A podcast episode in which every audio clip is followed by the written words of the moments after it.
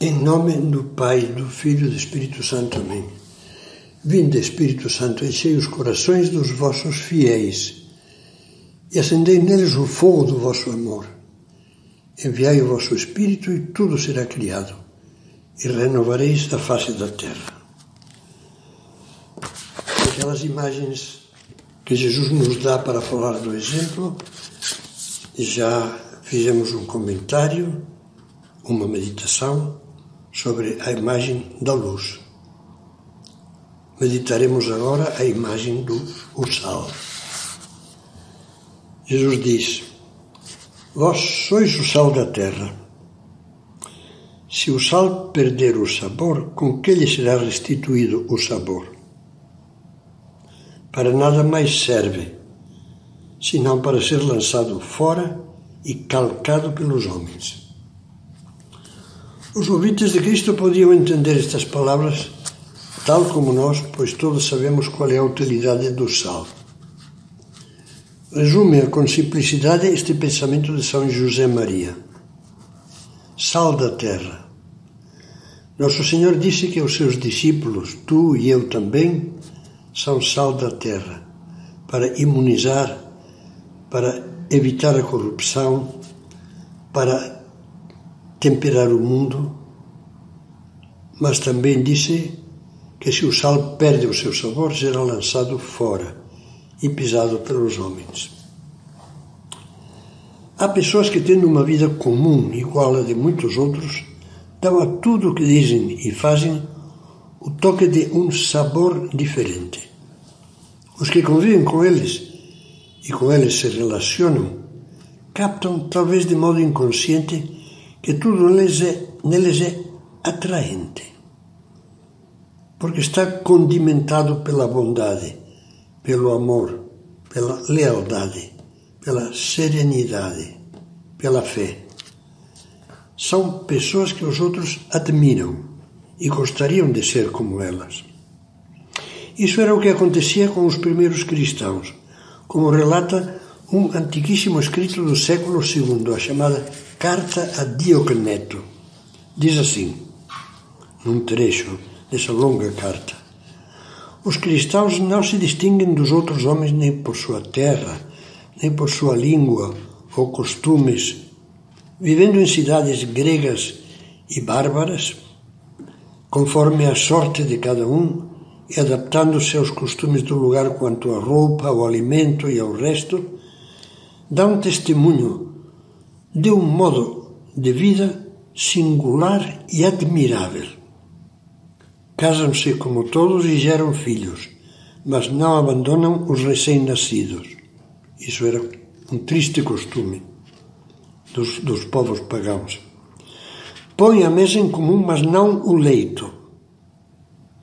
Estão na carne, mas não vivem segundo as paixões da carne. Moram na terra, mas têm a, sua cidadania no céu. Obedecem às leis estabelecidas, mas com a sua conduta ultrapassam as leis. Amam a todos, mesmo quando são perseguidos por todos. Em poucas palavras, assim como a alma está no corpo, assim estão os cristãos no mundo. Você acha que essas palavras do século II de um santo homem se poderiam aplicar a nós. Nessa apologia fica hum, patente que os primeiros cristãos eram, como Cristo desejava, o sal da terra. O seu modo de vida singular e admirável, como diz o autor da carta, ou seja, o seu exemplo, que era fruto palpável da sua fé e do seu amor, atraía os corações mais nobres dentre os pagãos. Mas não nos esqueçamos de que Cristo falou também do sal que perde o sabor.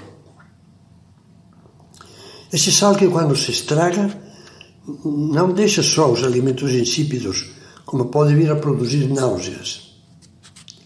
Talvez nos lembremos de umas palavras fortes do livro do Apocalipse, que Jesus dirige a uma comunidade em que começava a ver cristãos mornos, tíbios, dizendo-lhes, eh, são palavras duras, que lhe provocavam ânsias de vômito.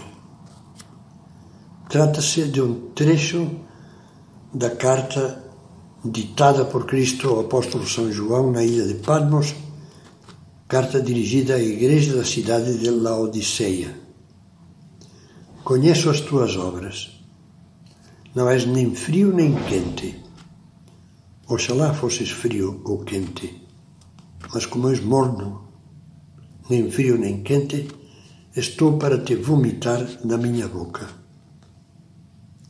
Nem frio, nem quente.